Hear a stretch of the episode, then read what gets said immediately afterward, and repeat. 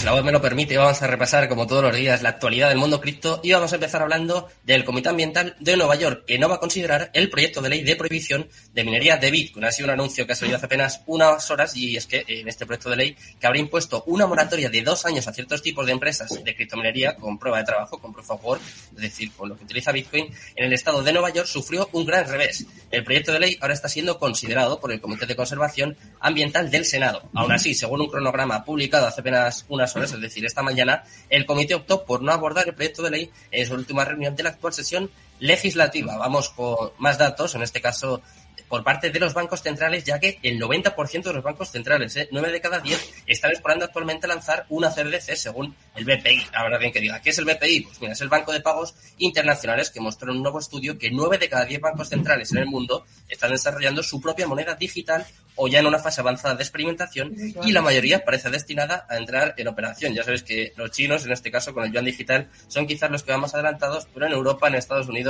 empiezan a ponerse también las pilas. Y por último, vamos a hablar también de NFTs. Y es que las ventas de NFTs se desploman un 92% según non-fungible. Los últimos datos de esta plataforma exponen que las ventas de tokens no, de tokens no fungibles, es decir, de NFTs, han caído un 92% desde septiembre de 2021, pasando de 225.000 a 19.000 ventas, ¿eh? de 225.000 a 19.000 en la primera semana de mayo, lo que demuestra que el furor por los coleccionables digitables ha disminuido, o por lo menos según lo que dice esta plataforma. Los datos de no fungible explican que los monederos activos para almacenar NFTs también cayeron un 88%.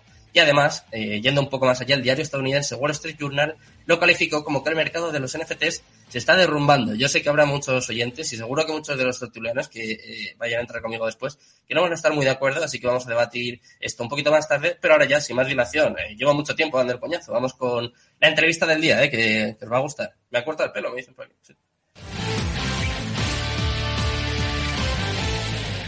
En Capital Radio, Cripto Capital, con Sergio Fernández.